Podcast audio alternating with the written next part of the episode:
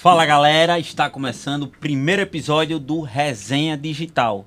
E antes de começar, eu vou apresentar aqui os funcionários desse podcast. Né? O primeiro, ele é o responsável técnico por alto faturamento financeiro pessoal com o auxílio de infoprodutos dos mais variados nichos possíveis. Ele é o Lucas Gilbert. Aê! Seu cargo. Rapaz, isso aí foi uma das maiores prazer. gourmetizadas que eu dei na minha vida. Cara, eu tô muito feliz aqui, fui contratado pro emprego dos sonhos. já já você explica o que é essa profissão aí, né? É, já já eu explico, já já eu Fechou. explico. Eu vou dar a próxima profissão aqui. Esse cara aqui tem dois trabalhos. é um facilitador estratégico de caminhos no qual une empresa ao cliente. É o Marcelo Távora. Tá aqui o seu crachá, você tá contratado, viu? Muito obrigado. E quando Espero- você tiver de, de folga, tem, tem um, o alter ego seu, que é o responsável técnico por ludibriar os novatos no tráfego pago. No tráfico. Tráfego pago. Tráfico pago. Eu tenho dois empregos, então. Seja bem-vindo ao seu trabalho. Um deles é eticamente questionável, né? Ixi. Esse daqui é eticamente questionável. E o seu? E o meu, eu sou o responsável técnico por levar entretenimento com auxílio de vídeos de humor. Estamos devidamente contratados. Não aguentava mais mudar de profissão tanto tempo. E agora eu estou empregado. Ainda bem, né? Porque você, outro dia, você tava gravando um vídeo lá que você era o responsável, especialista em distribuição de. Como é que era? De De autobiografia no intuito de estabelecer trabalho. Não. Trabalho. Ocupação, lo- ocupação laboral fixa. Maravilhoso. Distribuidor de currículo. Pessoal, sejam muito bem-vindos ao Resenha Digital. Esse que é o podcast de negócios mais divertido do Brasil. E é divertido por causa desse cara aqui, não é por causa minha do Marcelo, não. A culpa é sempre do Thiago. E aqui a gente recebe vários convidados que a gente conversa sobre como o digital mudou a vida dessas pessoas. Então a gente fala sobre negócios, o Marcelo faz perguntas de dinheiro, o Thiago fica fazendo zoação com a cara deles, e a gente fica entendendo as histórias entendendo como que o digital consegue mudar a vida das pessoas. E ali, ó, resenha mesmo, a gente bate um papo com essa pessoa, conhece melhor a história dela. Tá muito, muito, muito, muito legal. Esse aqui é o primeiro episódio em que não tem convidado, porque eu quero que vocês conheçam mais a gente aqui também. E eu quero conhecer melhor eles também, né? Então, pô, a gente tá ficando amigo há pouco tempo. O Marcelo já conhece há muito tempo, que acompanha já, a gente é sócio há muito tempo, mas o Thiago, ele entrou aqui com a gente e, cara, descobri que o cara fez matemática na faculdade. Engenharia. Disse que o cara, traba o cara trabalha, fez suas três faculdades diferentes, trabalhou em estado de futebol. Tanto de loucura aqui. Então nós vamos entrevistar o Thiago, o Thiago vai entrevistar a gente. E vai ser massa, porque a gente vai ficar. Aí se conhecer, vai sa vão sair algumas piadas internas aqui desse episódio também. Eles são bons nisso, bastante piada interna. Só não entende nada das piadas. Tem que ter o conhecimento prévio, né? Então. E as piadas bem nerd também. Se você não entender do assunto, você diz logo que é sem graça. Mas é o jeito dos caras, né? Vamos respeitar aí. Coitado. O cara É teve um triste. jeito extremamente educado de falar que a gente é sem graça. Não, mas É por isso que o humorista é você, o cara entende, né? Eles falam as piadas, dizem, não sei quem tinha seis dígitos pra comprar não sei o que. Eu disse, caramba, eu vou lá contar quanto é que é seis dígitos mais ou menos, mas é isso aí.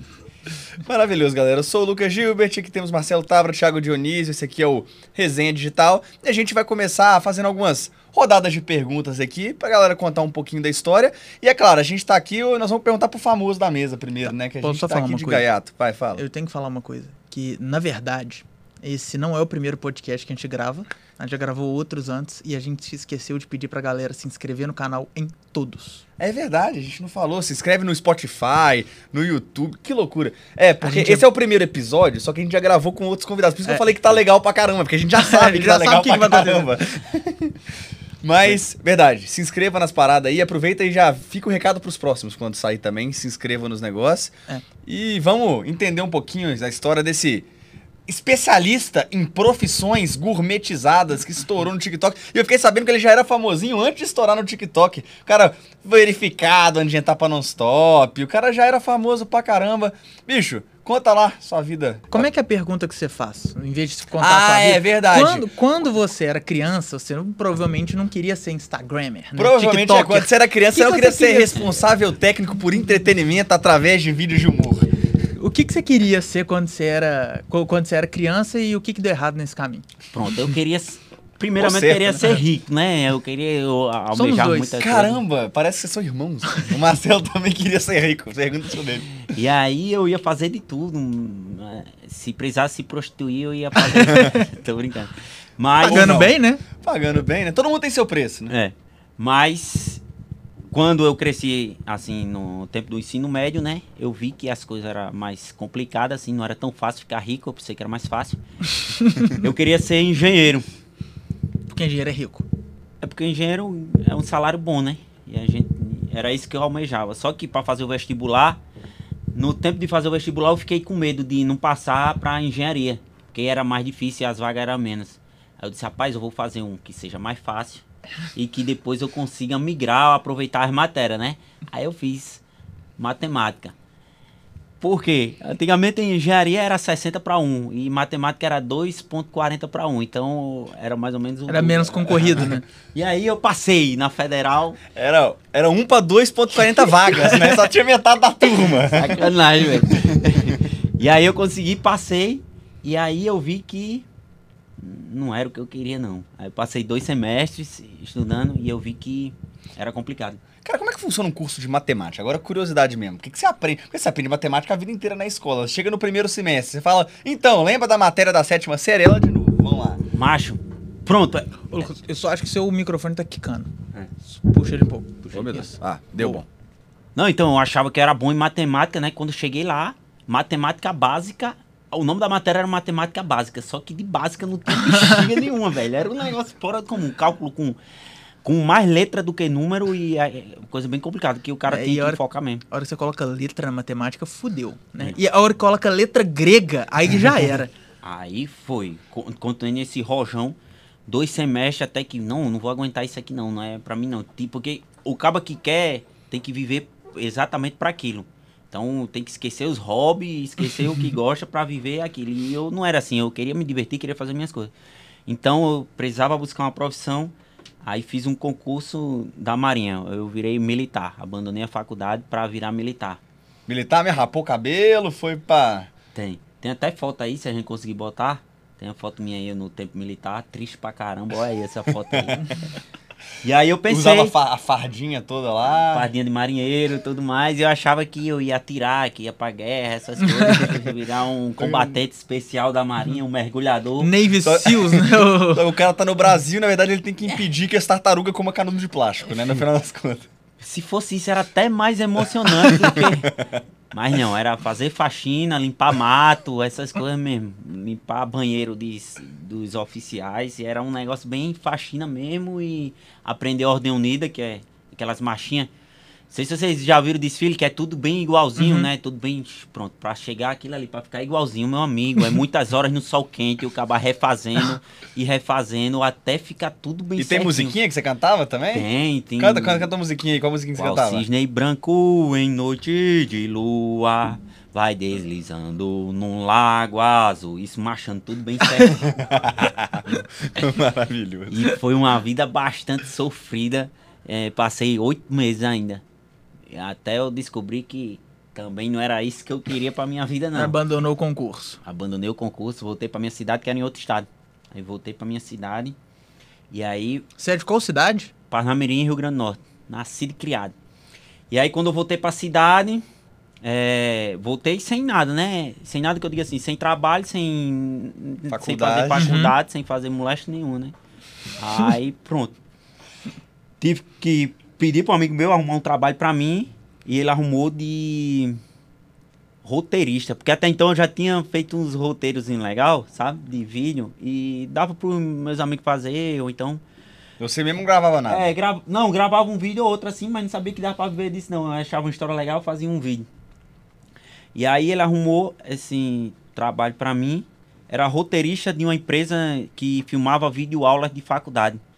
Eu não sei se vocês já viram que tinha o Telecurso 2000 antigamente. Sim. Aham. Pronto, era desse jeito as videoaulas que tinha. Eu tinha que criar uma historinha pra poder explicar um devido assunto.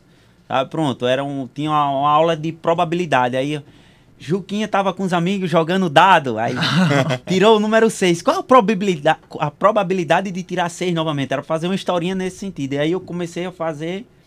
E aí é, o roteirista tinha um salário e o cinegrafista lá tinha um salário maior.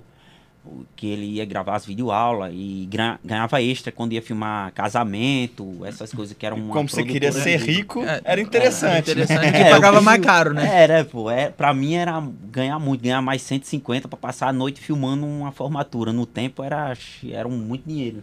Pra mim eu achava, né? Eu disse, macho, eu vou querer. Aí eu comecei a aprender a filmar. Aí eu. E a editar também. E aí eu comecei a fazer esses dois trabalhos. E aí eu comecei a criar gosto por isso. E eu queria produzir vídeo pra mim. Que agora já sabia filmar e já sabia Você editar. já roteirizava, já filmava É. e já editava. Por isso eu tinha uma vantagem, assim. Quando eu comecei a produzir vídeo, não teve essa coisa de, ó, o abestalhado, ó, o doido. Não, porque os vídeos já tinham um sentidozinho, sabe? A galera, caramba, é massa, faz mais, faz mais. E aí eu comecei a fazer os meus vídeos mesmo pro, pro meu Instagram, YouTube, o que tinha no tempo. Só que nesse meu termo, eu namorava, eu namorava uma menina que ela era evangélica, e eu fiz um vídeo que foi. Eu não sei se vocês lembram que antigamente tinha uns palhaços que tava uma onda de palhaço aparecendo. Que dava susto na galera, Era, que aqueles dava susto pegadinha. Ah, sei. Tipo assim, que a pessoa tá Tava no caminhando escuro no... ali, de repente o cara pulava assim, aparecia um palhaço. É, e aí eu decidi fazer um sketch sobre isso. Eu não, não fiz a pegadinha, tipo, aparecendo, assustando o povo na rua. Não. Eu quis fazer um sketch, tipo assim, dois amigos que tá passando. E aí, o que é aquilo ali? Vixe, é os palhaços que estão aparecendo. É mesmo, bora ver. Aí os caras paravam o carro e ia procurar os palhaços. Quando ele saía, os palhaços saíam no carro dele. a galera roubava o carro dele e saía. Era essa a sketch que eu fiz. Não era pegadinha pra assustar o povo. Só que enquanto a gente tava filmando, uma pessoa filmou lá da casa dela, os palhaços. A- aí o carro, a gente filmando com o carro indo e voltando. Aí, pronto, a pessoa passou que tinha palhaço na cidade assustando as pessoas. Aí saiu naqueles programas de polícia lá da cidade, o cara falando super sensacionalista, dizendo: se fosse eu no carro, eu tinha passado por cima. Olha aí, assustando a mulher. Ele disse até que era uma mulher no carro. Olha aí, a mulher voltou pro carro. Assustou a mulher, só que era a gente filmando, indo, e voltando, errando e filmando. Aí depois descobriram que foi a gente, aí falaram, vira nosso sketch, foi o Thiago filmando, aí o cara, é uma brincadeira de mau gosto, não sei o que, apareceu o delegado, ó, pode ser intitulado como crime de, de ameaça. Achei que era um crime gourmetizado. Não, era. O, o delegado da Polícia Civil dando a entrevista lá. E eles podem ser caracterizados como crime de ameaça por estar fazendo, assustando as pessoas, não sei o que, só que nada a ver, né? E aí pronto. Minha namorada era evangélica no tempo, ó, só minha, minha família viu, não gostou, não sei o que, não é legal você estar fazendo esses vídeos. Só porque o negócio que era tão inocente, mas tomou uma proporção tão errada, aí eu peguei, criei desgosto, parei de fazer os vídeos. Criei desgosto mesmo, eu dava minhas ideias pros outros fazer. Aí passou o tempo, passou uma- uns seis meses, acabou o namoro. E quando acaba o namoro, a mulher, quando acaba o namoro, qual é a primeira coisa que ela faz? Começa a ir pra festa postar foto de biquíni, né? Que é o que o cara não gosta. E eu, pra fazer birra, comecei a, quê? a voltar a fazer os vídeos, né? Comecei a- Marcava ela, aquela, É. sem aparecer do nome ali, ó. É, aí comecei a produzir vídeo com força. E aí foi criando força. E aí fui conquistando seguidores. Com 60 mil seguidores eu já tinha saído. Nisso eu já tinha saído da minha profissão de, de filmmaker. E já tinha ido trabalhar no estádio de futebol. E trabalhar no o que setor lá de no, no TI. estádio? Trabalhar no O setor que, que TI. o setor de TI de um estádio de futebol faz? Placar, o telão. Tudo, tudo que envolver tecnologia. O placar, o telão, o nosso setor era dividido nisso. Só que tinha um cara que era responsável pelo telão. Eu já era da parte de manutenção. Aí era manutenção de câmera, manutenção de catraca, de cancela, que era tudo ligado à internet. Se alguma coisa pifasse, aparecia lá no painel, no sistema que tava dando erro. Aí tinha que ir lá, limpar, mudar a peça, essas coisas. Até mudar um mouse do setor de administração. Meu mouse não tá funcionando. Aí a gente ia lá e mudava o mouse. É o carinho típico, né? É, Tipo, a carinha a do TI. impressora, A não tá funcionando. Ixi, era o que mais acontecia, né? E... Você tentou ligar na tomada? E, e eu era o, cara exemplar, tanto na- no trabalho quanto na faculdade. E aí comecei a fazer os vídeos de humor, e tava dando muito certo. Com 60 mil seguidores. Aparecia assim, entrevista na TV local, aparecia pra fazer um clipe do Mano Walter. Eu me lembro porque era o clipe do Quem Mano que, é Walter. mano, quem que é o Mano Walter? É um cantor de forró. Ele é bastante conhecido no Brasil todo. É porque tu não gosta muito de forró, não. né? É, não conheço muito. Todo mundo, Agora, produção, todo mundo da produção fez assim, conhece, pô, o cara não conhece Mano Walter. mano, eu sou casado, velho. Eu Ah, não vou então pra, tá eu não vou pra forró, tá velho. Eu- O único cara do forró que conheço é o Túlio Bilionário, velho. Se não conhecer. aí eu lembro desse clipe porque foi um dos momentos cruciais, assim, que eu tinha que faltar o trabalho pra poder ir pro clipe. Eu disse, caramba, é um clipe do famoso, eu vou ser um dos principais, então. E aí meu chefe, velho, é isso que tu quer pra tua vida? Então, Mas você mano, aparecia. Você era, como é que você é um principal no clipe de outra pessoa? Como é que funciona É isso? porque tem um clipe e tem a historinha, né? Tem a parte do cantor cantando e tem a historinha do que acontece. E aí, um dos personagens dessa historinha era eu. Entendi. E era da música Monta Logo Vai, Monta Logo Vai. Acho que você não conhece, não. Você é coisa de cara solteiro. Não, mas canta mais um pouquinho que talvez eu reconheça. Só horrível cantando. E aí, o cara fez, velho, se é isso que tu quer, então siga essa carreira aí, velho. Porque no trabalho aqui tá, tava tendo um conflito, né? Então aí foi que eu tomei a decisão. Eu disse, não, então vou seguir nessa vida mesmo. E você já tava ganhando uma grana como no, no Instagram, né? Como influencer Você ali. Fazendo público, como é que você fazia na época? com Era. 60 mil. Eu ganhava 1.600 no meu trabalho lá. E como o Instagram tava dando uns 1.000, 1.100, 1.200, só fazendo as pub mesmo. Agora era assim, era praticamente todo dia eu tinha que ir lá. As meninas fazem provador, né, as blogueiras, eu era fazia provador também, só que era de roupa masculina. Aí depois ia pra loja de alumínio, que era, vendia panela de alumínio. Como é que você faz um provador de alumínio? Essa panela aqui é muito boa, isso aqui é pra fazer cuscuz, olha aqui. Depois ia pra loja de piscina, material de construção, autoescola. Tô falando que eu li pizzaria. E aí podia. Todo dia tinha uma publi diferente pra eu fazer. E eu vivia disso. E aí já. Quando eu saí do trabalho, aí eu consegui focar e consegui sair mais, aí pronto. Com dois meses eu já ganhava o dobro do que eu ganhava no meu antigo trabalho. Então já, já era de boas. E aí vivi assim até chegar aos 300 mil seguidores. Todo dia tinha que ir trabalhar, fazer as divulgações, né, para pagar as contas. Tinha um, um carro, já con- consegui conquistar um carro, vivia de aluguel, e aí tava vivendo bem, assim, era um sal- era, dava para viver tranquilo, ganhando 100 mil por aí. E, e lá no interior, provavelmente era menos caro de viver do que São Paulo, Era, por tranquilo. exemplo. É, só que aí eu fui aumentando o padrão de vida, assim. Aí a gente foi morar de aluguel e era eu que sustentava lá a minha casa, né? Era eu, minha mãe e meus dois irmãos. E com os 300 mil a gente já morava numa casa legal, assim, com piscina e tudo mais, só que os- o, aluguel já era 1.500 reais. Aí já comia bastante, uma parte boa, né? Aí mais 500 do carro. Você já tava com o Veloster. Eu já tava com o Veloz, que era 500 Financiado. Conta, É. conta o caso do Veloster aí, que é legal. O caso do Veloz, eu tinha um golzinho 2010, todo lascado, vivia dando esquente no motor direto. Isso que ano que era? 2009. Não, 2009 o carro. né? É, o, o- ano o ano era era- 2019 também. E aí Carro com 10 anos de uso. foi. Aí o Túlio disse, mas tu precisa de um carro melhor porque aí tu vai poder cobrar mais caro. Tu posta lá no teu Instagram que tu tá de carro novo.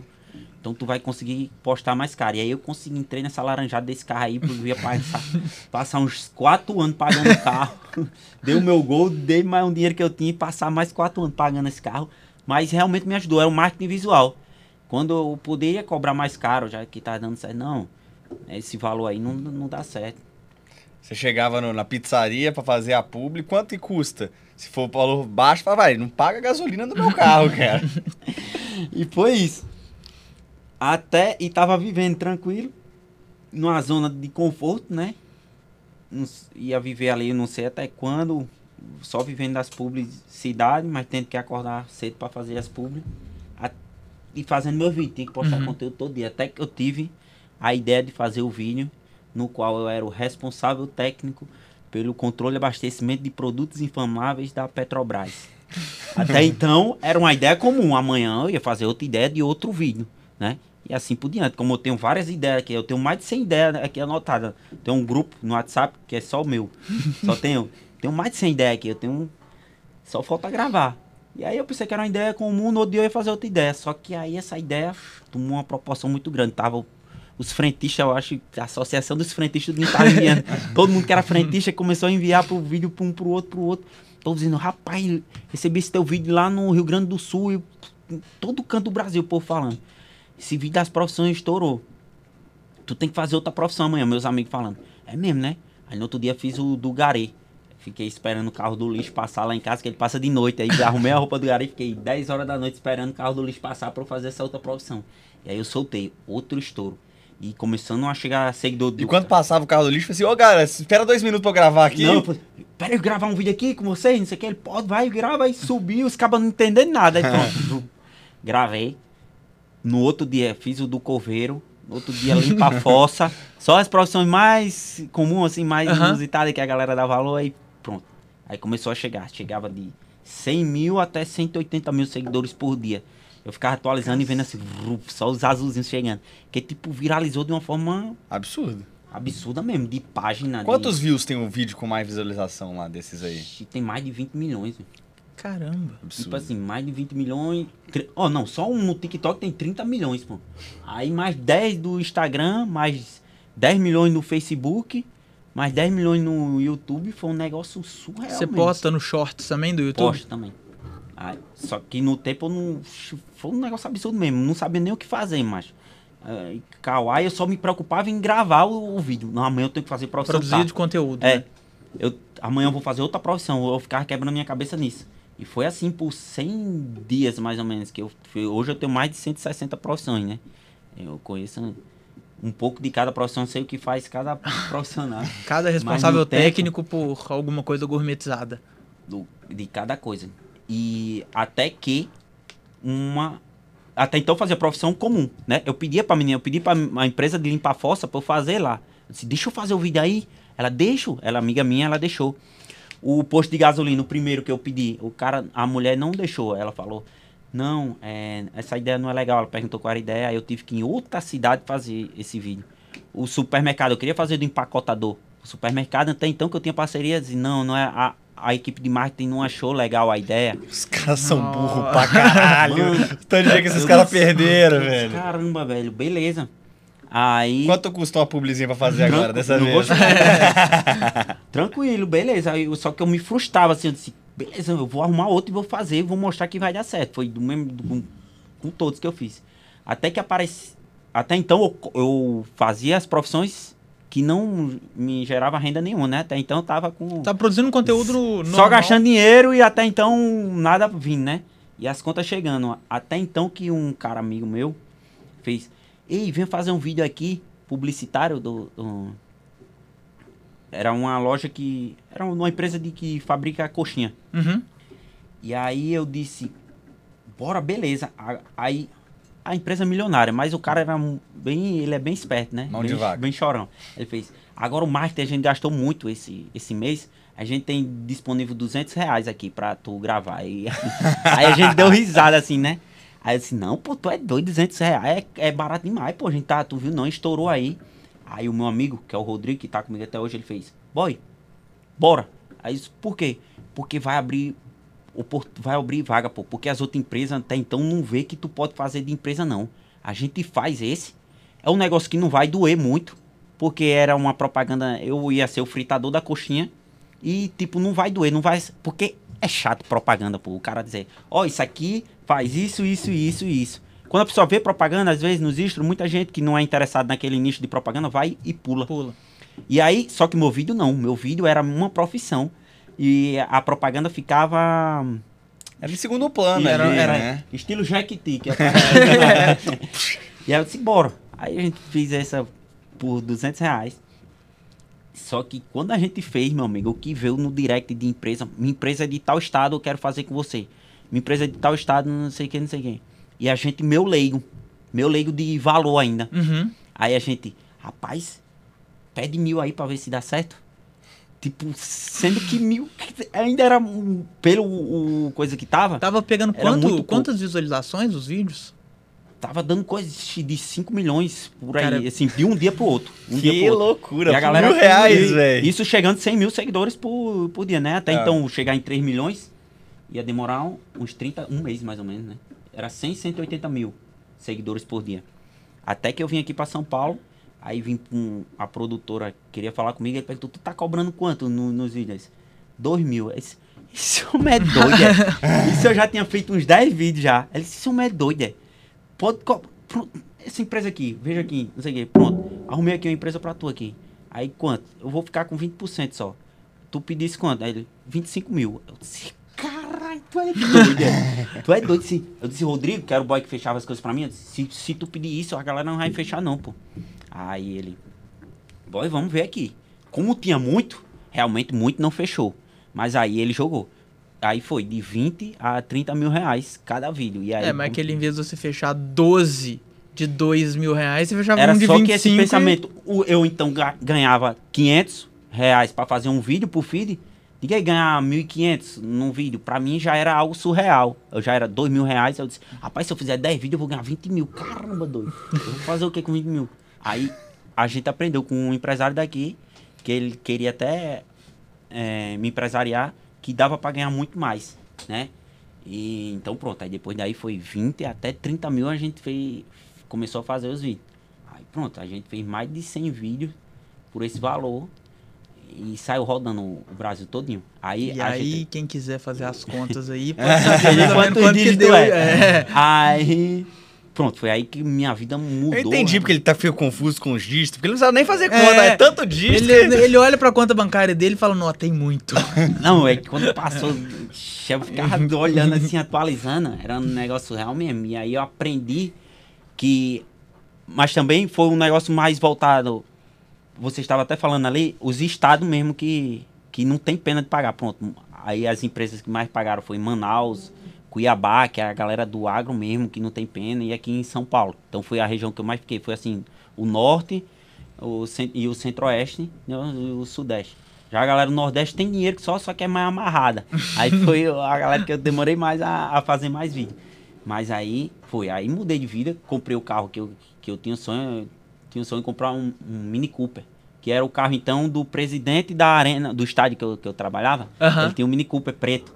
E aí eu choro, era louco por aquele carro. Aí ele chegava no estádio, no trampo, na catraca lá, você falava, um dia eu vou ter o Um carro dia eu desse. voltei, E eu pensava isso mesmo. E aí eu com- comprei ele. Meus amigos ficavam, homem, isso é carro de mulher. Eu disse, não tô nem aí, eu quero ele.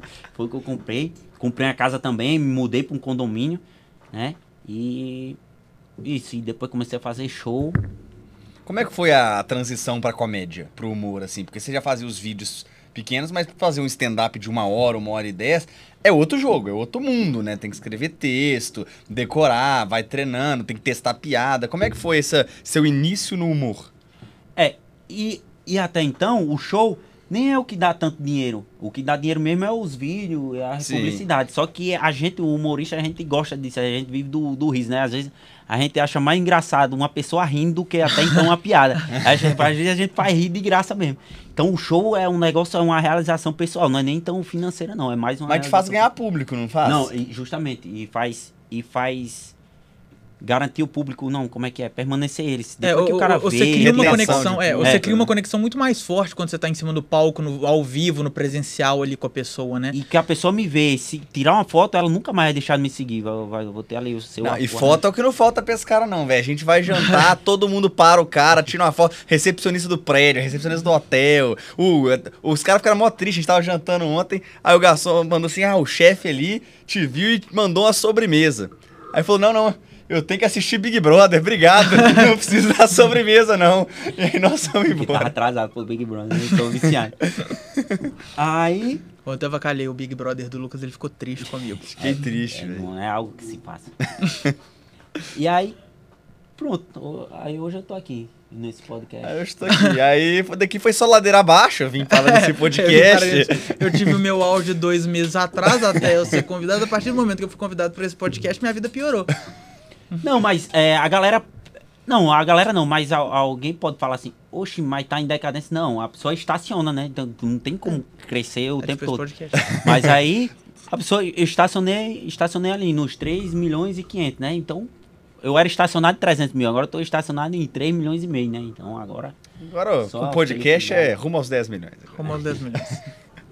Cara, mas teve algum momento que você passou tipo, uma dificuldade muito grande? Você falou, cara, que loucura. Tipo, quando você olha pra trás hoje, você fala, velho, minha vida era uma parada tão diferente que, que você fala, velho, parece que é outra vida. Tipo, tem. Eu não consigo nem imaginar mais como é que era.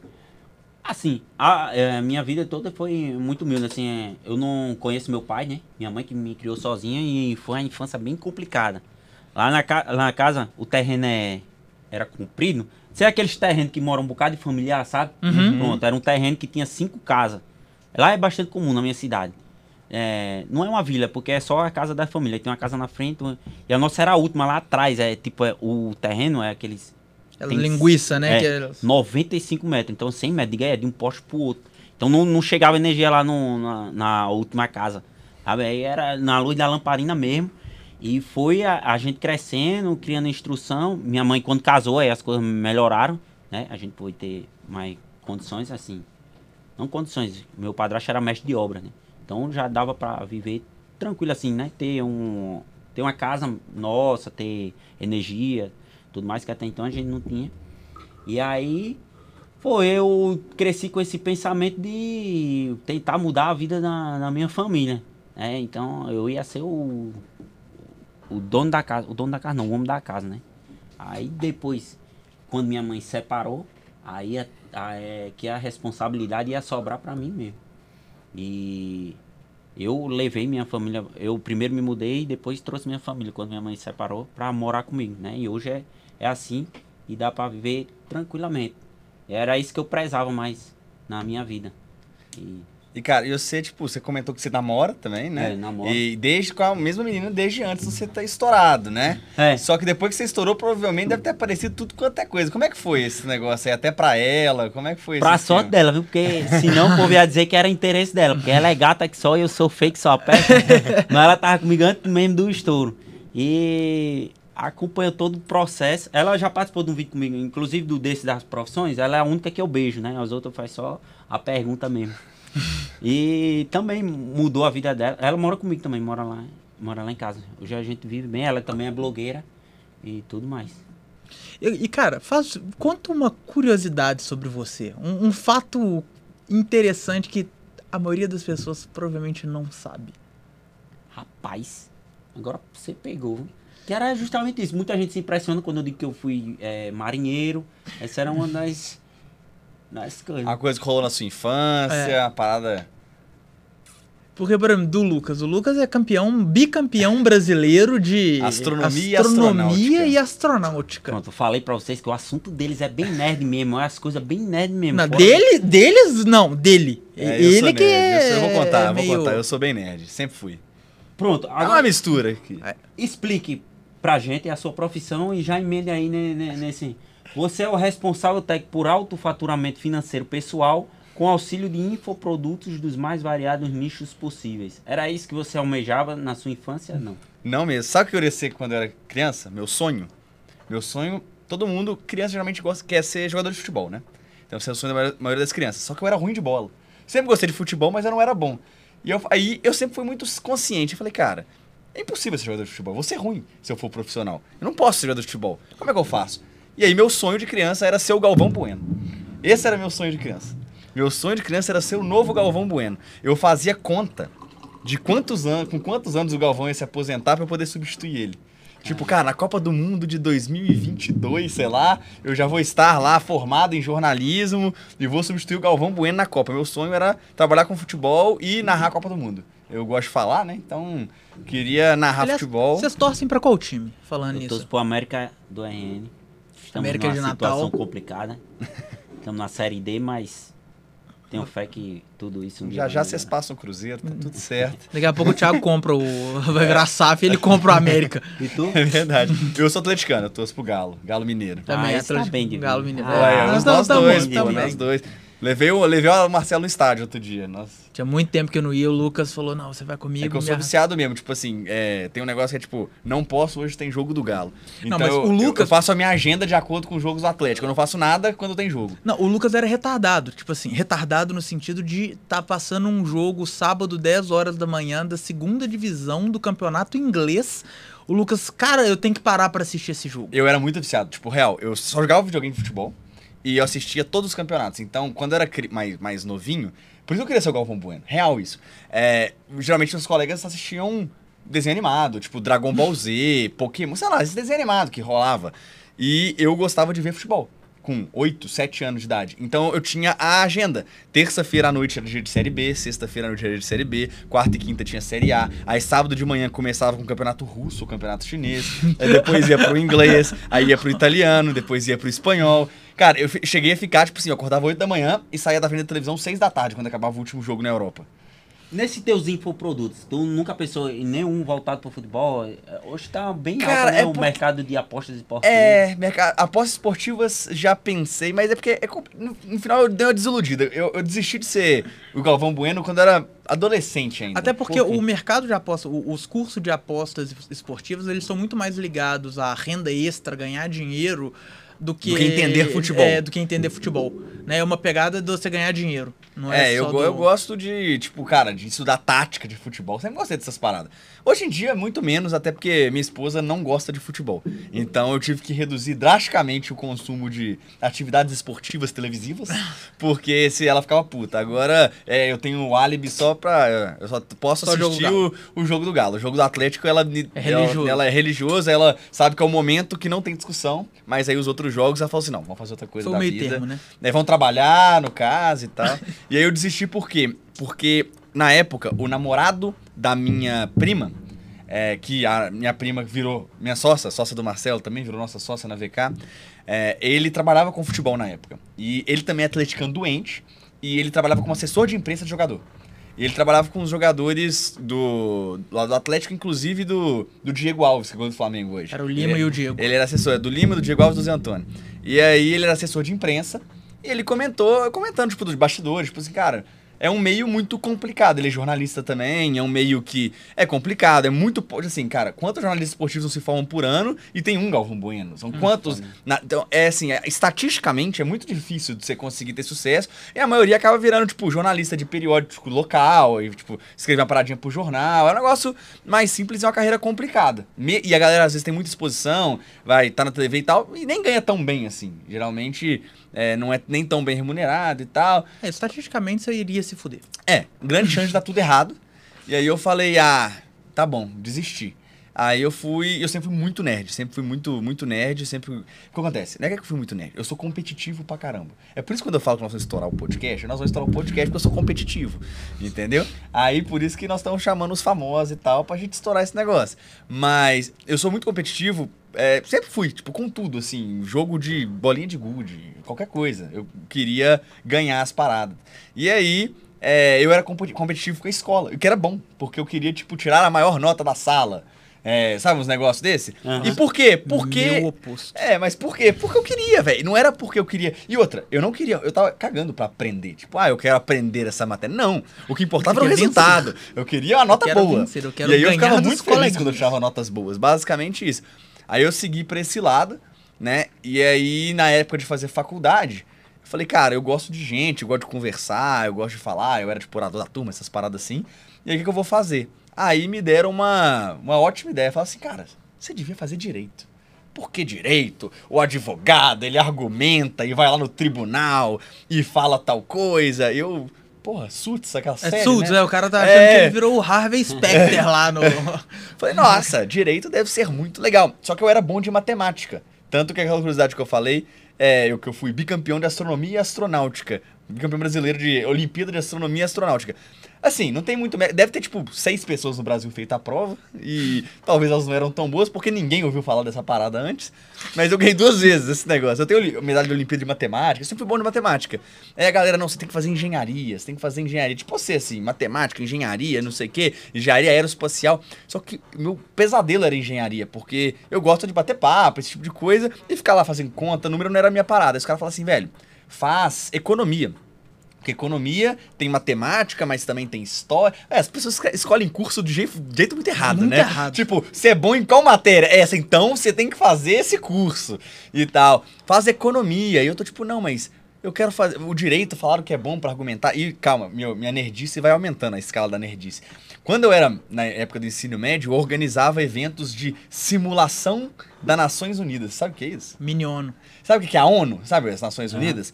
Tem os congressos lá da ONU, né? Então tem os comitês de saúde, comitê de, eh, de segurança, tem vários comitês.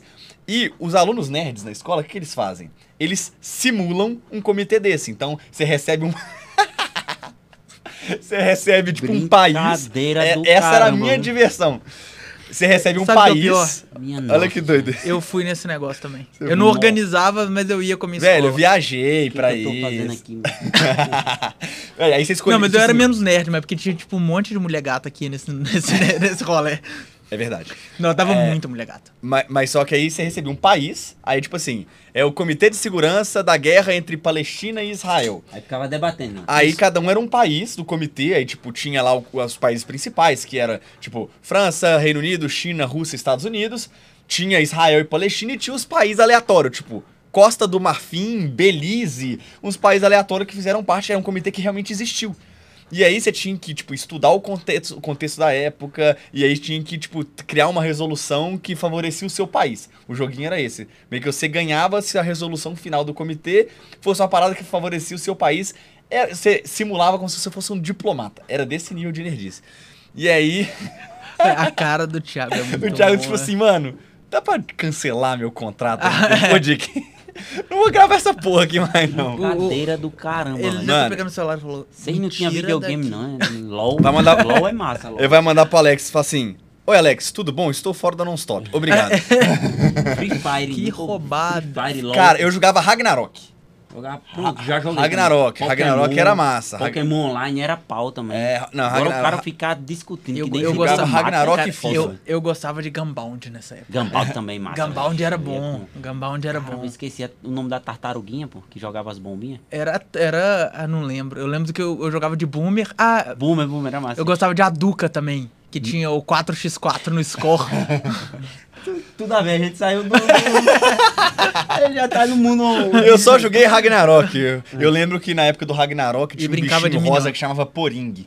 Aí você começava, tinha que matar os Poring, eu fiquei puto. Falei, não, tem que ter um servidor falsificado pra crescer de nível mais rápido. velho. Eu não aguento mais ficar três horas do meu dia matando Poring. Aí eu joguei um servidor aí e tal. Eu gostava bastante de Ragnarok. Ragnarok era massa. Aí você fez a resolução lá. Aí do- não, aí eu fazia essas paradas e tal, e lá eu gostava de debater. Mas você pegava alguém? Bem nerd. Mas você pegava alguém? Ah, de vez em quando dava sorte, né? Não, mas então não pelo era, menos isso. Não, mas não, é- não era minha, minha grande habilidade social, não, sabe? Não, a minha também não, mas de vez em quando sobrava ali de boa. É, não era uma grande habilidade social, não. E aí, no final das contas, fui fazer faculdade. E aí vem a nerdice suprema. Acho que nenhuma nerdice supera essa. Fui fazer faculdade. E na época eu não sabia que faculdade que eu ia fazer. E a minha, minha lógica era, tipo, beleza, eu vou terminar aqui, vou entrar na faculdade, aí eu formo, eu arrumo um emprego bom, e aí eu vou melhorando a carreira.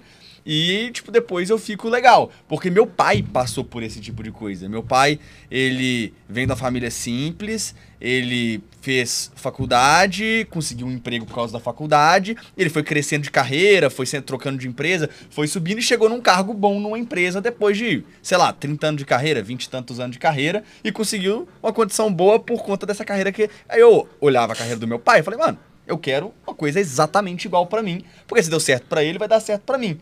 E eu ainda tirava umas notas melhor que meu pai na época de escola. Falei, pô, agora eu sou meu pai 2.0, velho. Vai ser, em vez de gastar 30 anos, eu gasto 20, tá tudo certo. Achava que era mais ou menos assim que ia funcionar. E aí, eu tava na dúvida se eu ia fazer o direito ou se eu ia fazer economia. E eu passei pra direito na UFMG, que é na federal. Então, é, não, não pagava aquele negócio todo. Aí meu pai comentou, falou, cara, faz um semestre das duas pra ver qual que você gosta. E aí, o que você gostar, você continua e termina. Aí eu fiz o semestre e falei, ah, gostei das duas. Aí eu continuei as duas, eu formei nas duas. Aí eu fiz du- as duas faculdades Puxa, ao nerd mesmo tempo. É mesmo, nerd né? cabuloso. Nerd Eu pesado. pensei que... Eu sabia que era, mas não sabia esse ponto não, exageradamente não. É, aí eu, aí eu fiz duas faculdades ao mesmo tempo, uma de manhã e outra noite. Aí eu fazia economia de manhã, trampava à tarde e, e fazia direito à noite. Eu chegava em casa, tipo, 11h30 da noite e saía de casa antes das 7 pra aula da manhã. E quando foi que você viu que nenhum dos dois era o que você queria? triste. Mas o que aconteceu? Como é, eu queria ganhar grana, porque, pô, beleza, eu tava estudando pra caralho e zero renda, né? Isso com 17 anos. Eu entrei na faculdade com 17. Aí eu falei, cara, eu preciso de um emprego. E aí eu fui dar aula de inglês. Minha mãe é professora de inglês, minha avó é professora de inglês, eu vim da família de professoras. E eu aprendi inglês desde novinho, porque quando eu era muito novo, eh, minha mãe não tinha com quem me deixar.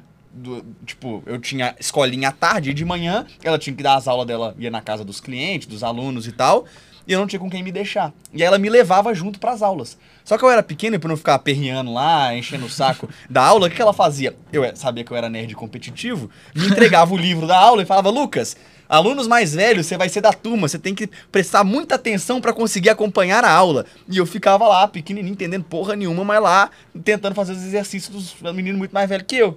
Então eu cresci dentro de sala de aula de inglês, aprendi a falar inglês muito cedo por causa da minha família, por causa da minha mãe e da minha avó. Eu estudava com a minha avó pra prova, ia pra casa dela pra me ensinar inglês, essas coisas. Sua avó era da área de inglês? Minha avó é uma das primeiras professoras de inglês de Belo Horizonte, cara. Minha avó tem 80 anos de idade e dá aula até hoje. E. Minha avó, na época, tipo, mulher mal, mal trabalhava e tal. Massa. E ela aprendeu inglês sozinha. Muito louco. E aí ela começou a dar aula de inglês. Deu, cara, vida inteira profe- professora. Minha mãe seguiu os mesmos passos professora. Eu falei, cara, pô, eu aprendi inglês desde novo, é a única então coisa que eu foi- sei fazer. Eu comecei a dar aula de inglês pra criança com 17 anos. E aí eu dei uns dois anos de aula de inglês pra criança, depois fui trabalhar com consultoria de gestão, não sei o que, que eu passei no estágio que era super bam bam bam lá na época e tal, porque eu era nerd. Então, eu consegui um estágio, um estágio bom e tal. E aí chegou uma época que eu tava trabalhando pra caramba. Sabe aqueles trampos que os caras te dão computador e celular da empresa? Eu achava o máximo na época, porque eu tinha 19 anos. E, porra, eu sou muito chique, trabalhando numa empresa gigante, ganhei celular e ganhei computador da empresa. Falei, cara, zerei a vida, tô no caminho certo. Só que eu não sabia, esqueceram de me contar, que quando você tem o celular e o e computador da empresa, você não para de trabalhar um minuto, porque os caras te cobram pra trabalhar de casa, final de semana. Porque quando você sai da empresa e larga tudo lá, você tem que voltar pro escritório pra conseguir. Eu não, cara, tinha que fazer as coisas de casa, fazia na faculdade, no meio da aula, tinha que abrir pra entregar um tanto de coisa. E aí chegou uma época que eu tava Cara, estudando de manhã, estudando à noite, trabalhando a tarde toda e, tipo, matando algumas aulas pra conseguir trabalhar. Então, trabalhando durante a aula de manhã, trabalhando durante a aula à noite. Cara, minha vida, tipo, eu acordava. Eu só dormia. Não fazia mais nada além de dormir. E depois ia estudar e trabalhar. Falei, cara, já que eu tô trabalhando pra caramba, vou começar um outro negócio. Vou começar um. um vou começar uma empresa pra mim. Eu queria abrir uma empresa e tal. E aí eu falei, não, vou começar uma empresa pra mim. Eu falei, cara, que empresa? Eu não sabia que empresa eu queria começar.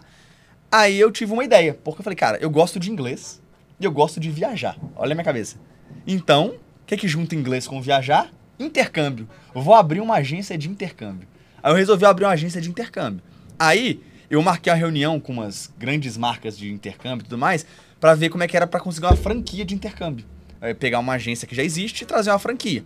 Aí eu fui fazer a reunião e era uma parada, tipo, sei lá, velho, custava 300 mil reais uma franquia. E eu tinha dado aula de inglês. Então, tipo, tava, tava um um pouco longe. pouquinho Eu ganhava, longe ali. eu ganhava 450 reais dando aula de inglês, velho. Então, Só tinha que trabalhar 800 tipo, meses. seis anos, Você né? hoje já 50 tinha anos. já acumulado, se fosse. É, aí falei, porra, beleza, não vou comprar uma franquia. E qual que era o problema da franquia também? Ah, todas as boas já tinham em Belo Horizonte, que é a minha cidade.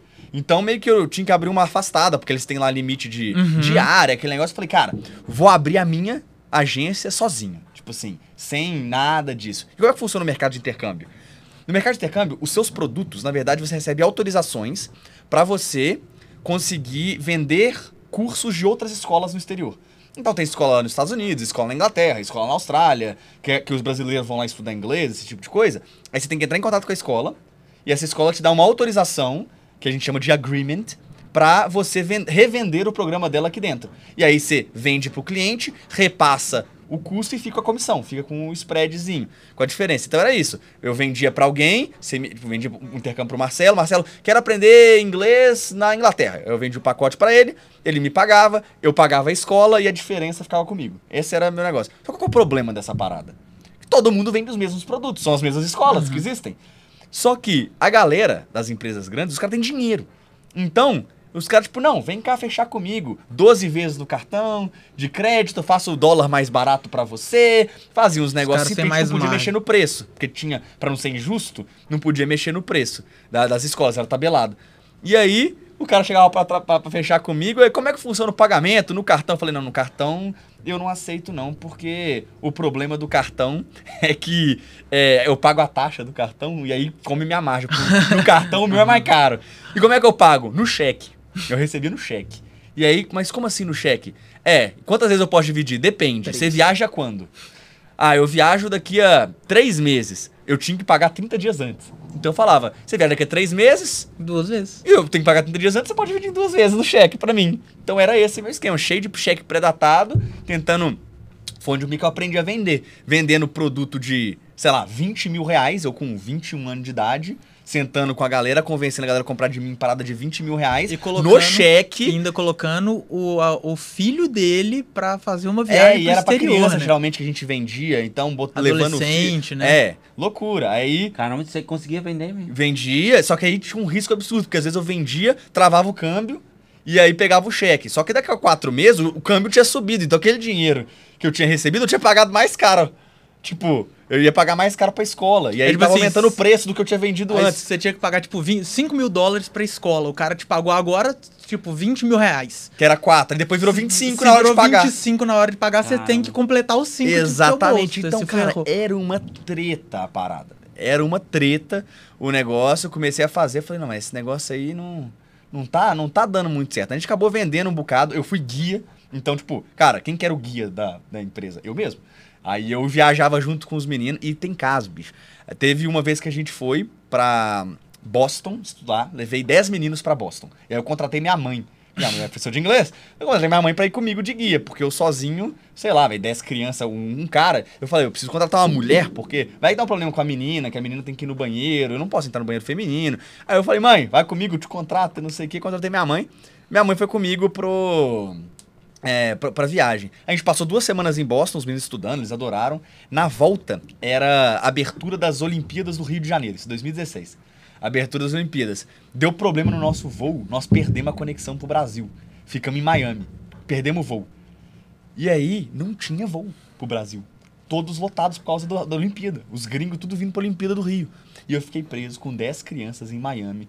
Eu, o próximo voo que eu consegui pra botar as 10 juntas, porque eu não podia mandar elas separadas. Tinha menino de 11 anos de idade, 12 anos de idade. Como é que eu mandava? Ó, então, você vai chegar em São Paulo, você vai sozinho. Aí não rolava, tinha que ser todo mundo junto. E aí, eu consegui esse voo sete dias depois, só.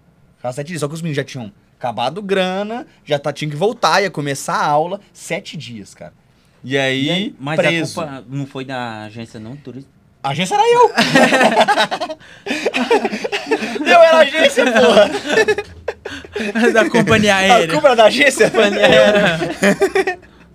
A culpa Não, aí, A culpa era da E agência, aí que eu era. descobri. Aí, ô Lucas, você podia ter se processado assim mesmo. Não, É. alô, não, e É o mesmo, pior, assim, eu eu- só tava levando filho de advogado, filho de juiz. Eu falei, acabou minha E eles vida, entenderam isso bicho. de boa? Não, calma. Aí, falei, cheguei lá no balcão pra poder, tipo, xingar os caras, tipo, a culpa é de vocês. Vocês, porque foi um problema mecânico da- do avião que atrasou muito o voo Boston-Miami. Por isso nós perdemos o voo em Miami.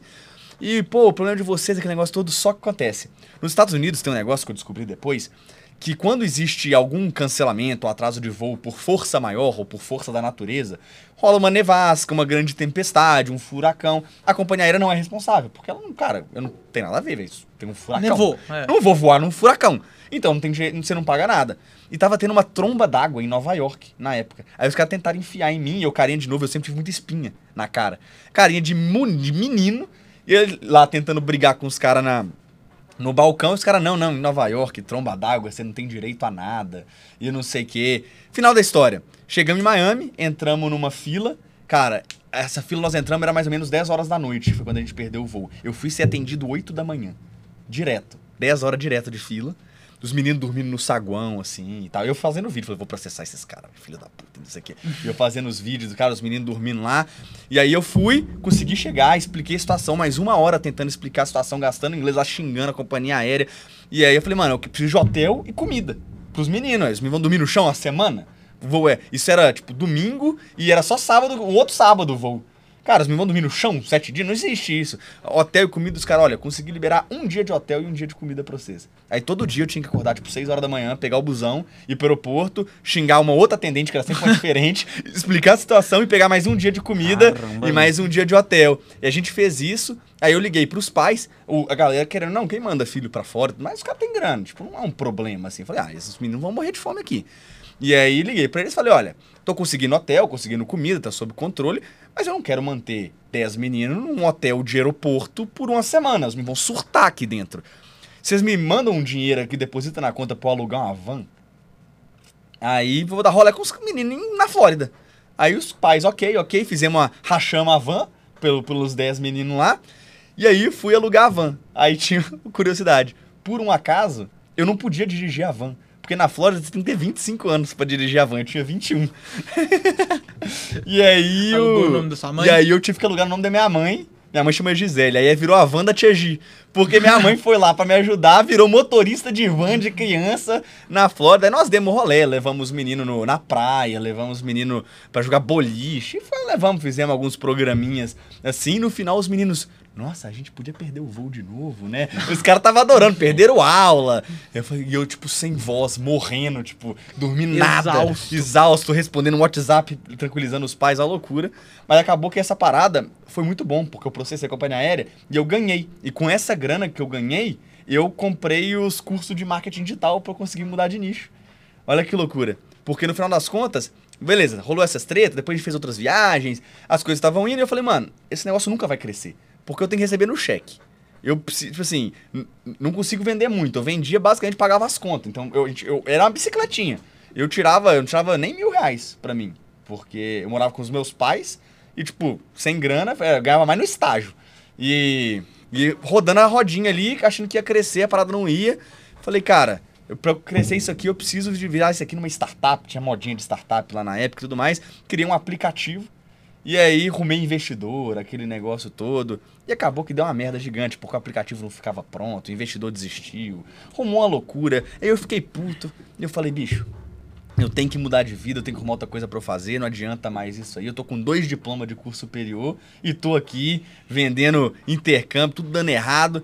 E aí eu comecei a assistir umas, uns vídeos no YouTube e tudo mais sobre marketing digital, sobre esse negócio de infoproduto. O que é um infoproduto? É um produto de informação.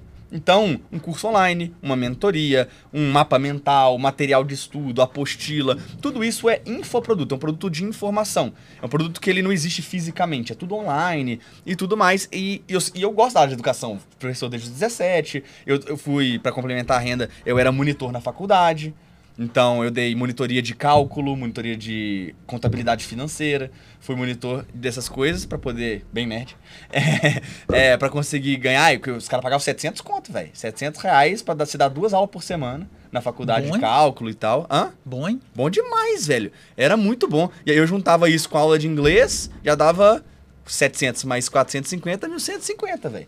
E aí era Já bom. dava pra pagar os McDonald's. Era, aí eu comecei a namorar com a Paulinha, que é meu, minha esposa, namoro, namoro com ela desde os 18 anos, aí a gente ia fazer nosso rolê no McDonald's, era top. E, e aí deu, deu meio merda, e aí eu descobri, tinha uma entrevista de um cara, que é o Mairo Vergara, esse negócio de dígito que você fala, entrevista do cara que é o Mairo Vergara. E o Mairo Vergara é um professor de inglês famoso no YouTube, essas coisas todas. E ele tinha acabado de fazer sete dígitos no lançamento dele. Eu não sabia nem o que era isso. E eu descobri Sete que ele tinha é- feito um milhão de reais numa semana, vendendo curso de inglês. Falei, ah, eu falo inglês? Eu falo inglês melhor que esse cara ainda. E eu falei, ah, meu inglês é melhor. Eu resolvi o problema das crianças lá e não sei o quê. Se ele faz um milhão, eu faço um milhão.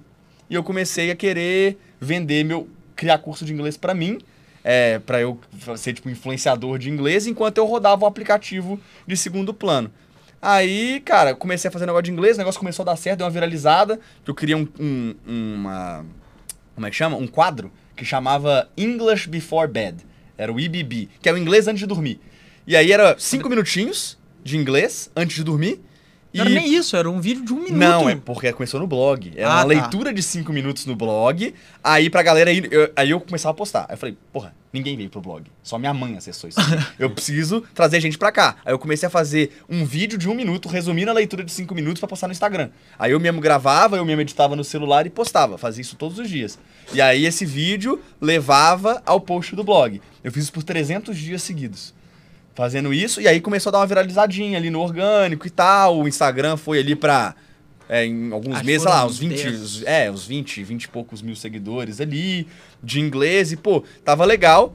Aí eu resolvi fazer um lançamento.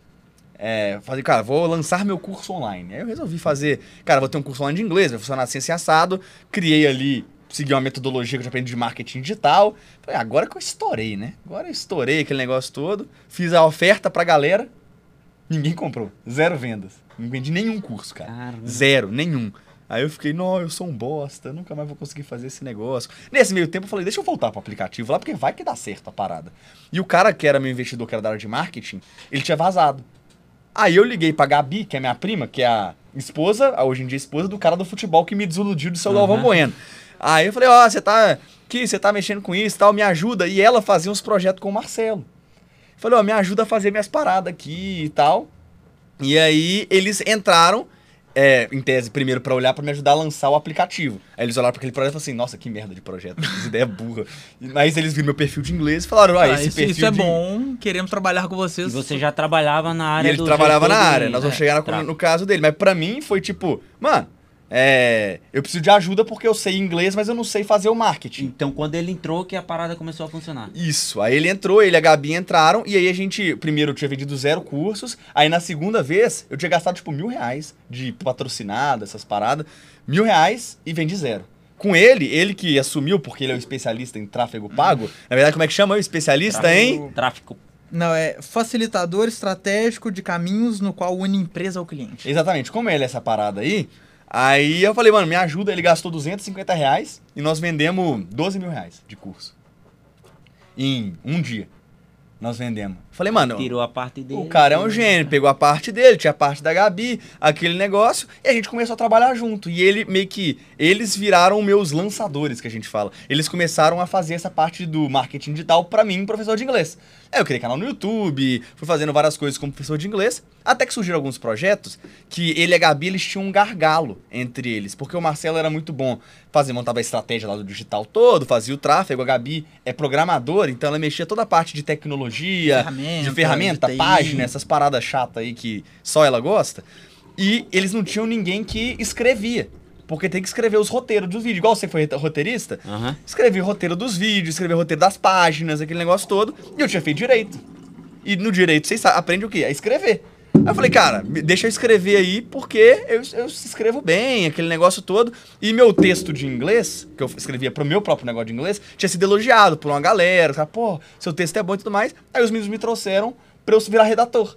E aí a gente, nesse nosso mercado, a gente chama de copywriter, o redator. Porque em vez de ser redator de vídeo, tipo, conteúdo, era redator voltado pra venda. Então eu tinha que criar né? toda a historinha no final pra poder oferecer um produto pra galera. E eu comecei a fazer isso com vídeo e tudo mais, começou a dar certo. Aí nós começamos, nós três trabalhávamos juntos, e aí a gente prestava serviço pra galera, e o resultado que vinha a gente dividia por três. Era isso. E aí, porra, a gente começou a crescer, crescer, crescer, até que a gente resolveu abrir a empresa. A gente abriu a Viking. E aí, quando a gente abriu a Viking. Foi em 2019. Aí abri uma empresa, aí esse negócio começou a crescer ainda mais, começamos a faturar bem, até que nós conhecemos o pessoal da Nonstop, porque o pessoal da Nonstop entrou em, nesses negócios de curso online também, e eles não sabiam direito como fazer. E aí nós ajudamos eles no lançamento, que nós tomamos prejuízo ainda no lançamento, nós ajudamos a Nonstop. Nós entramos pra ajudar os caras e entubamos 10 mil reais, velho. Sério mesmo. 10 Custou mil. 10 mil a nossa ajuda pra É, gente. Se você colocar custo de mão de obra, custou mais. Custou bem mais, é só o que a gente teve que pagar de boleto lá. E aí, final das mas nós ficamos amigos. Fiquei amigo do Alex aqui na Nonstop e tudo mais. Depois nós entramos na, na empresa deles pra ajudar e deu certo. E aí os caras fizeram a proposta pra gente virar sócio e tal. Fizemos uma E fechamos. fusão entre as empresas. Aí juntamos a Ensinança, que era o braço de lançamento da Nonstop, com a Viking, que era a nossa empresa. E virou a VK. Aí isso aí virou a VK. E nós crescemos pra caramba nesse nicho todo por causa disso, mas começou porque, na verdade, eu dava aula de inglês, velho. É, meu, se você procurar meu nome no Google, inclusive, Você vai vai sair canal do YouTube coisa de de inglês. inglês. É muito difícil você achar meu nome pra outra coisa. Loucura, né? E, e até então você chegar nele, você não imaginava que ia ser o gestor de tráfico de. Na verdade. é, Você queria ser rico, né? É, tem, tem, tem uma história muito boa. Quando eu tinha. Cara, eu tinha uns 3 ou 4 anos de idade. é, as professoras estavam na escolinha, a professora perguntou o que, que você quer ser quando crescer. Tava perguntando pros alunos. E aí todo mundo, ah, eu quero ser advogado, meu pai é advogado, eu gosto muito dele, eu quero ser policial para proteger as pessoas, eu quero ser médico, meu pai é médico. E aí perguntaram para mim o que, que você quer, eu falei, eu quero ser rico. E aí ela falou, por que, que você quer ser rico? Eu falei, porque eu quero ter muito dinheiro. E porque dinheiro é bom. E aí, na época, até chamaram minha mãe na, na escola. Tipo assim, tem alguma coisa errada com seu filho, né? Tipo, ele quer ser rico. Aí minha mãe foi, até no psicólogo me levaram, isso é sério. E aí minha mãe um dia foi, pegou, me explicou, meu filho, mas ser rico não é profissão, né? Quando você, o que você quer ser quando crescer, você tem que falar uma profissão. E aí você vai ser bom nessa profissão, você vai ser bem remunerado nessa profissão, e aí você vai enriquecer. Eu falei, entendi. Então, rico não é profissão, eu tenho que ter outra profissão. Me perguntaram isso depois de um tempo. O que, que você quer ser quando crescer? Eu falei, piloto de Fórmula 1. E aí, piloto de Fórmula 1, Marcelo, você gosta de carro? Você gosta de velocidade? Eu falei, gosto. Mas eu escutei meu pai falando que piloto de Fórmula 1 é rico. Então era isso. Eu falei, beleza, meu pai falou que piloto de Fórmula 1 é rico, eu tenho que ter uma, uma, uma profissão que vai me deixar rico, então eu quero ser piloto de Fórmula 1, porque piloto de Fórmula 1 é rico. Bom, o tempo foi passando, né? E eu falei, cara, eu gostava muito de velocidade, falei, piloto de Fórmula 1 me parece bom. Via os caras morando em Mônaco, falo, muito legal. E fracassei terrivelmente nisso daí. Acabou que eu nunca nem tentei direito kart, né? Porque era muito caro você começar, você entrar na vida automobilística se você não tem, sei lá, um patrocínio, alguma coisa assim, é muito caro. E aí passou, mas o desejo de ser rico sempre continuou. E meu pai, ele tinha uma empresa. Né, o meu pai, ele. Logo que eu nasci, ele fundou uma empresa de software para clínica e hospital. A empresa nunca foi grande, mas eu sempre vi potencial. E ao longo da minha vida, tipo assim, eu falei, quero ser rico, a empresa do meu pai tem potencial, um dia eu vou tocar a empresa do meu pai, eu vou ficar rico com a empresa do meu pai. E esse era o meu plano de vida. Apesar da empresa não ser muito grande, eu via algumas falhas que meu pai cometia, algumas que eram falhas, outras que eram pura arrogância minha de achar que sabia mais que ele também. E, bom, tempo passou, falei, vou fazer administração de empresa. Por que administração de empresa na faculdade? Para administrar a empresa do meu pai. Esse curso, eu tenho muitas ressalvas com o curso, já falando de antemão. Mas é, fui trabalhar com meu pai, fui fazer estágio lá com ele e foi uma merda. Foi, tipo, horrível a experiência de trabalhar com ele. Foi uma bosta. Por vários motivos. Mas, enfim, a gente começou a brigar pra cacete. Eu fiquei quase um ano lá e chegou uma hora que eu falei, tá, o primeiro estágio que eu saí, que eu. que eu. que me chamarem, eu vou. eu vou aceitar. E aí eu falei, tá, aquele meu plano de ficar rico herdando a empresa do meu pai, fazendo o negócio crescer, ele fracassou terrivelmente. Precisa arrumar outro plano. Aí eu saí da empresa do meu pai, fui trabalhar numa empresa que chama Rock Content, entrei como vendedor. E lá eu comecei a entender de verdade o um, um mundo do empreendedorismo. E Tipo a assim, empresa de que lá? É de marketing digital. Eles vendem serviço de conteúdo, enfim, eles têm uma. Eles vendiam na época post de blog. Na, né? na época Essa eles parada. vendiam post de blog para Você tem blog uma de empresa empresa. que tem um blog, eles faziam o seu blog. Exatamente, eles faziam o seu blog e faziam o conteúdo. Hoje eles têm uma cacetada de outras coisas, mas na época que eu entrei foi lá. E lá foi uma das melhores escolas que eu falo que eu frequentei, porque eu aprendi pra cacete. Muito do que eu, que eu sei hoje, eu entrei lá em 2014, muito da base que eu sei hoje veio de lá, né? Do que eu, do que eu aprendi lá. E aí eu falei, beleza, esses caras estão criando uma empresa. E aí eles chamam metodologia. Opa, vou criar a empresa e vou vender a empresa. Falei, hum. E por quanto que eles querem vender? Eles falavam sempre, tipo assim, coisa de centena de milhão. Falei, isso deixa a pessoa rica. Falei, ah, arrumei o plano perfeito. Então eu vou criar uma empresa para mim e vou vender essa empresa e vou ficar rico a hora que eu vender essa empresa. Então eu fiquei lá trabalhando um ano e meio. Falei, agora eu vou sair daqui. Eu agora eu sou muito bom porque eu trabalhei nessa empresa, vou abrir minha própria empresa, vou vender e vou ficar muito rico. O plano parecia muito perfeito. Abre uma empresa, cresce a empresa, vende a empresa, fica rico. Eu achei que era muito bom. Aí eu abri uma empresa, fiquei seis meses, gastei uma fortuna e quebrei. Era uma empresa. A ideia era ser tipo Uber de médico, pra você chamar médico em casa, pagar no particular. Né? Tipo assim, você abriu o aplicativo, clínico geral, tá aqui, eu tô com gripado, tô com alguma coisa, preciso de uma, uma sinusite, preciso de um antibiótico, chama o médico pra você não ter que ir pra fila de plano de saúde, alguma coisa assim. E aí fracassei terrivelmente, gastei uma fortuna, saí da, da, da, da sociedade que eu tinha, né? Que eu tinha outros sócios, nós fizemos uma venda em seis meses, uma, um match, Um match só. um match que rolou bolo. Nem tipo eu assim, sabia isso. não, rolou um match. Tipo assim, ah, a pessoa chamou, o médico falou que ia, depois de um tempo o médico falou, não vou mais. Tipo assim. Mas a pessoa tinha pago e depois nós tornamos, mas a venda foi concretizada. Tipo assim, se fosse olhar na DRE, teria lá, mas depois teria o estorno. Aí. é, Beleza, desisti disso daí. Eu falei, meu dinheiro começou a acabar. Eu falei, não, preciso, preciso arrumar outro emprego. Né? Preciso voltar a trabalhar. E aí eu fui eh, trabalhar como vendedor numa empresa que chamava App, App- Prova. Vendia software para ensino médio, entrei como vendedor também. Eu odiava vender, mas eu tinha aprendido a vender para outras empresas quando trabalhava na Rock. E eu detestava aquele trabalho de ficar ligando ali o dia inteiro, contornando objeção no um por um. Aí eu falei, mas beleza, como isso é o que eu sei fazer e eu quero ganhar, eu preciso ganhar dinheiro, eu vou fazer isso porque eu sei fazer. Aí eu entrei lá, comecei a vender. Eu. Uma das coisas que eu menos gostava era que, tipo assim, eu vendia sempre pro mesmo tipo de empresa, que era escola. Então ficava, tipo, sempre os mesmos problemas. Aí eu falei, eu não, não tava. A empresa era do caralho, a empresa era muito legal. Mas o trampo ali de vender sempre para as mesmas, mesmas escolas, os mesmos problemas, eu comecei a ficar cansado e aí eu recebi a proposta para entrar como sócio em outra startup, que aí era de, de anúncio online. Bom, encurtando a história, fiquei três meses na prova, ganhei lá os três maiores salários que eu tinha ganhado na minha vida, pedi demissão. Aí na época a Sofia, minha esposa, atualmente, ela era minha, minha namorada na época, minha esposa, ela enlouqueceu comigo. Falou: Eu não tô acreditando que você vai fazer isso. Você tá ganhando bem. Você tem a perspectiva. A empresa é legal. Você é burro. Ela enlouqueceu comigo. Ela falou: Você é burro. Mas tu já tinha algo em mente ou tu pediu? Não, eu tinha essa outra empresa que ela faturava, acho que, sei lá, 3 mil reais por mês. Faturamento, da empresa, né? Não, não era o meu salário, não. O faturamento total da empresa era 3 mil por mês. já vai dar certo, vou sair daqui. É, eu falei, vou sair daqui, vou entrar nessa empresa, porque se eu, porque aí eu comecei a perceber que eu trabalhando como funcionário, eu poderia enriquecer de fato. Né? Você tem muitos funcionários que vão, enfim, constroem carreira e começam a ganhar muita grana. É a parada que meu pai fez, que eu te falei que ele né, não é muita grana, mas, é, pô, mas viveu super bem. É, vive bem pra cacete. Então, assim, você é, consegue. Só que é muito mais competitivo. É um caminho muito mais seguro, então tem muito mais competição.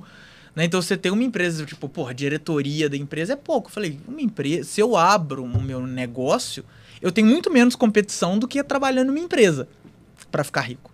Aí eu falei, beleza, vou vou sair porque eu quero ficar rico logo, só que eu tô sem dinheiro, né? E assim, eu nunca fui pô, nem compara, né, sua, sua, sua, origem. Então, tipo assim, se eu ficasse sem dinheiro, não ia faltar comida em casa, no aluguel, eu morava com minha mãe e tudo mais. Então, é, isso me deu uma, uma puta vantagem, né, pra eu poder, tipo, ah, vou sair na loucura sem grana, porque se tudo desse errado, tipo, eu não ia ficar sem dinheiro, não ia faltar nada.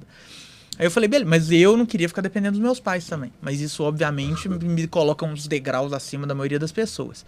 E aí, é, eu pedi, pedi demissão. Falei, agora eu preciso ganhar grana. Mas como que eu vou ganhar grana? Não é uma renda extra para eu conseguir. Eu falei, ah, eu, eu, sabia que a Hotmart existia, eu sabia que tinha um negócio chamado afiliado. O que, que é um afiliado? Afiliado é a pessoa que vende produtos de outra pessoa e é comissionado por aquilo, né? Online. Inclusive, você que está vendo aqui, quando a gente anunciar produtos aqui, é que a gente é afiliado desses produtos. Então clique e compre, porque vai ajudar o podcast. Olha que legal. Continua. Muito bom. Tem que fazer mais pits. é, mas enfim, eu falei, cara, eu quero vender produto de outras pessoas porque, enfim, eu quero tirar essa renda. Então eu tenho um produto de 100. Eu sou afiliado. Se eu vendo, para cada venda que eu faço, eu ganho 40 reais, 40 reais 40%, ou 50%, 60%, 30%.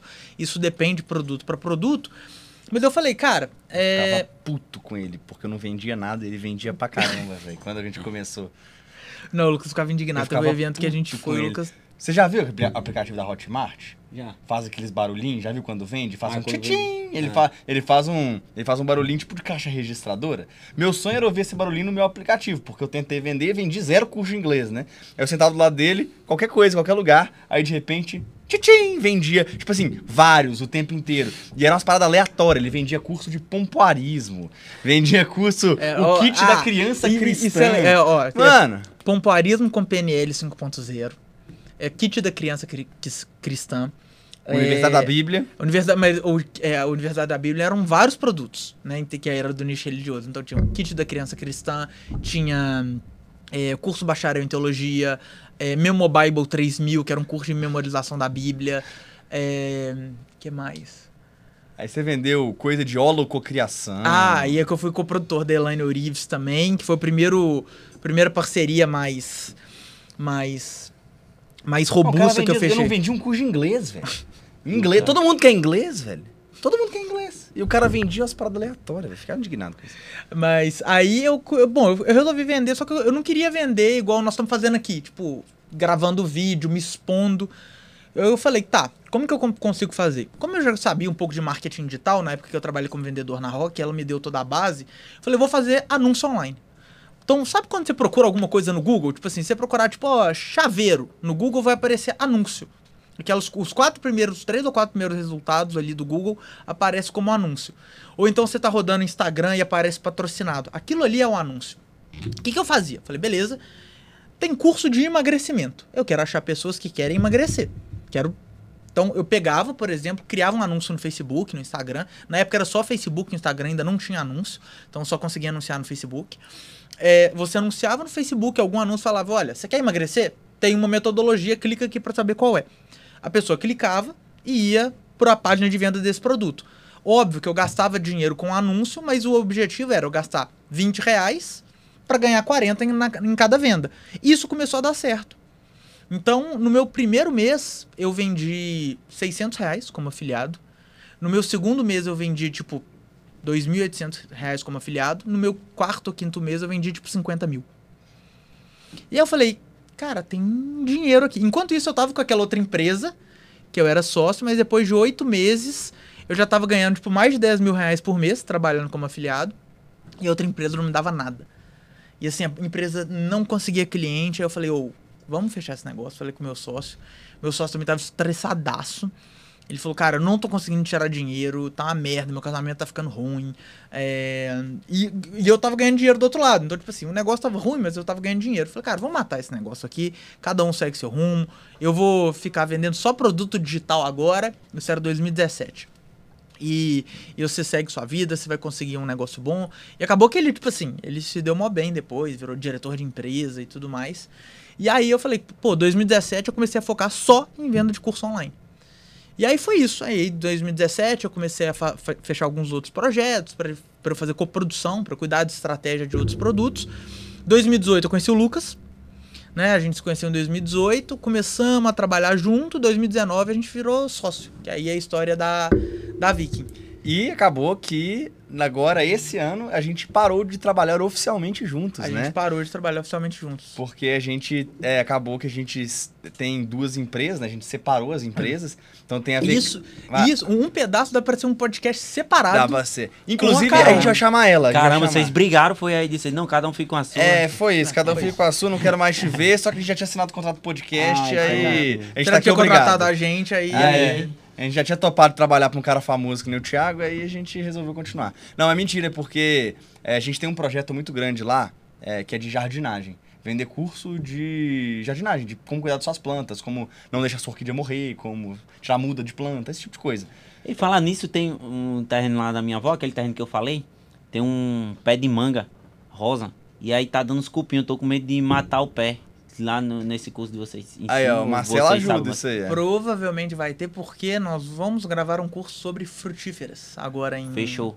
Então vou esperar. Mas, Será que não dá... Não, mas você, você, ganha, você ganha consultoria. Pergunta pro Marcelo, aqui ele pergunta vou... pra Carol. É, a Carol tá começando a estudar sobre frutíferas. É, começando... Então, depois de... Tô com medo. Eu disseram pra botar querosene e queimar o cupim. É, e eu não sei. É... não me parece uma boa ideia, mas... É, ou então você corta. Corta, é. corta a árvore. Não. Mas a gente começou a vender isso aí. Quando a gente fez a fusão com a, com a Nonstop, né, e criou a VK, a empresa de a, o curso de jardinagem e tudo mais, ele não entrou na fusão, não entrou na negociação. Então virou uma empresa separada, a empresa de jardinagem. Só que aí eram duas empresas, e a gente tinha que tocar a empresa. Como é que ia tocar? Aí nós fizemos um combinado, eu fiquei em uma e ele foi para outra. Ah, e a gente separou. Agora o Marcelo. Tá tudo rico, graças a, a Deus. Estamos tentando. É, o Marcelo tá no caminho de, de ficar rico. Eu falei que é só ele ficar rico que eu fico rico junto. Eu sou sócio. é, é sócio. Esse que é o objetivo. E aí agora nós estamos tocando, o Marcelo fica mexendo com orquídeo o dia inteiro. Esse que é o jogo dele. É, agora e depois nós vamos trazer a Carol. A Carol, que é influenciadora de jardinagem. E aí a gente se encontrou, decidiu fazer o podcast Resenha Digital, que vai ajudar muita gente a instruir financeiramente por meio do mundo digital, né? Por meio do, de plataformas de áudio e vídeo, né? Somos responsáveis técnicos é. por ajudar as pessoas a conseguirem aumentar o faturamento dos negócios dela através de plataformas digitais. E humor. Solo mais levinho. Inclusive, tem aquela. A gente tem um quadro, né? Que é o Google Disse, né? E aí a gente pesquisa ah. o nome das pessoas e tudo mais. Só que acontece, eu e o Marcelo a gente não é famoso, só o Thiago é famoso, é, no caso aqui. A gente tá aqui só não, pra mas se completar. botar o nome de vocês, alguma coisa aparece. E aí, inclusive, sabe qual é a primeira coisa que aparece? O qual? Tiago Dionísio, música. Qual que é a música dos seus vídeos? Pra galera querer saber. né? Inclusive, música letra. Qual que é o nome? Qual que é a letra dessa música? Solo My Leve My Johnny. A música de Cachorrão do Brega. que é uma adaptação de uma música italiana que tinha. Que eu esqueci o nome da música. E qual que é o... Sabe qual que é o outro aqui? Qual? Tiago Dionísio, vereador. Ah, curiosidade, esqueci. Eu sou o primeiro suplente de vereador lá da minha cidade, mas aí você não sabia nem imaginava, hein? Essa eu não Essa sabia, era não. novidade. Caramba, pô. velho, tem essa super curiosidade. Infelizmente, eu tenho essa paixão por política. Você gosta mesmo? Real? Velho, você é doido. Aí fui candidato a vereador em 2018. 2018 Você foi candidato mesmo? 2012, eu fui o candidato mais novo do Brasil. Saí em revista, época, exame no tempo. Era, eu tinha acabado de sair da escola e aí me candidatei a vereador. Ganhou- Quantos votos? Quantos votos? No tempo 94. Horrível. aí depois fui candidato a deputado estadual em 2016, se eu não me engane. E ruim também. E depois, quando eu virei digital influencer, aí tinha uma- força maior, todo mundo já tava ganho. Aí bati na trave, fiz 1020 votos, 1080 votos. Para vereador? Sim. aí Isso o que, 2020? 2020, foi. Aí virei o primeiro, sou o primeiro suplente, né? Se algum for preso ou morrer, O que eu não eu duvido que assumiria. aconteça. É, eu assumiria, mas eu- aí depois aconteceu o estouro, eu não, não, não vou. Eu sou mais útil à sociedade e sendo digital influencer, humorista, né? Do que se eu assumisse. Mas, infelizmente, esse ano você essa- pensa em candidatar? Não, em candidatar não. Mas assim, a- é uma. Eu digo, infelizmente é uma paixão que eu tenho porque eu me meto nisso, né? Tipo, muita gente diz, homem, não se envolva com isso, não, não sei o que, mas.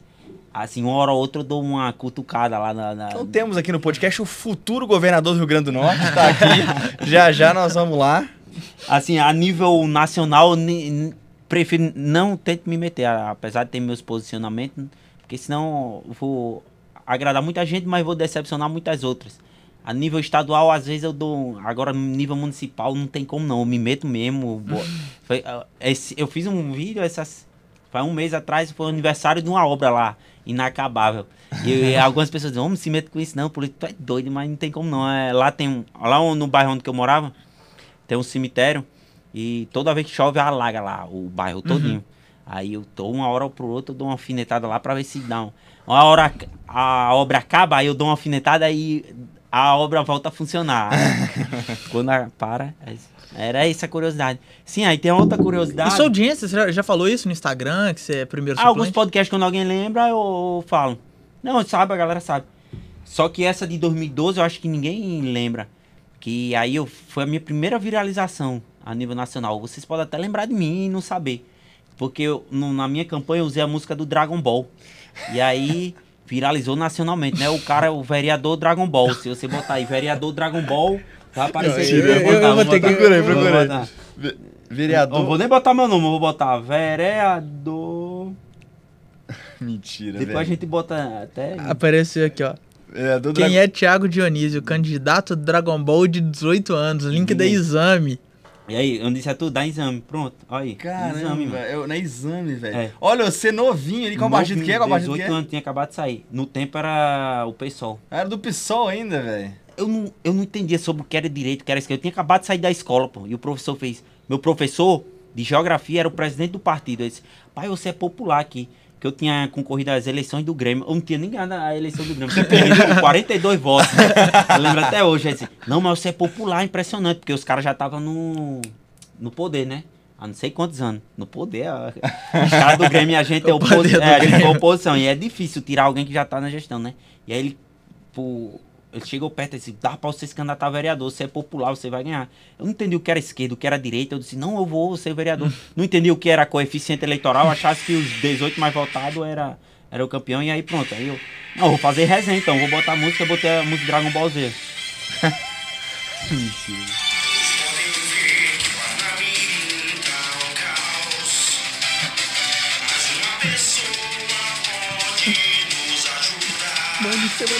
Muito bom.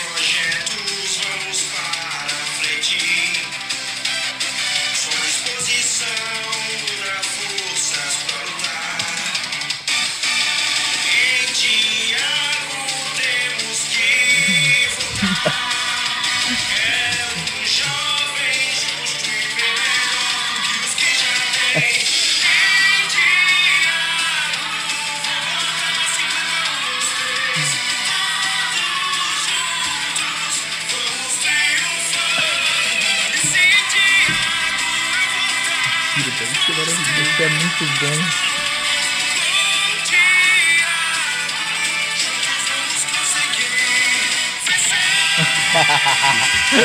Ô, velho.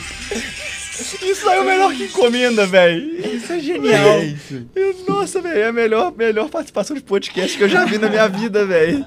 Eite! Agora tem o Cisne Branco e o Dragon Ball do vereador pra poder. A de deputado também, ó, usei o outro Dragon Ball, o GT. Né? eu, eu gostava, né? Não, esse é do GT. Esse é do pô. GT. Esse é do GT, É, né? Ah, no outro outro, é do Z. o Do Z.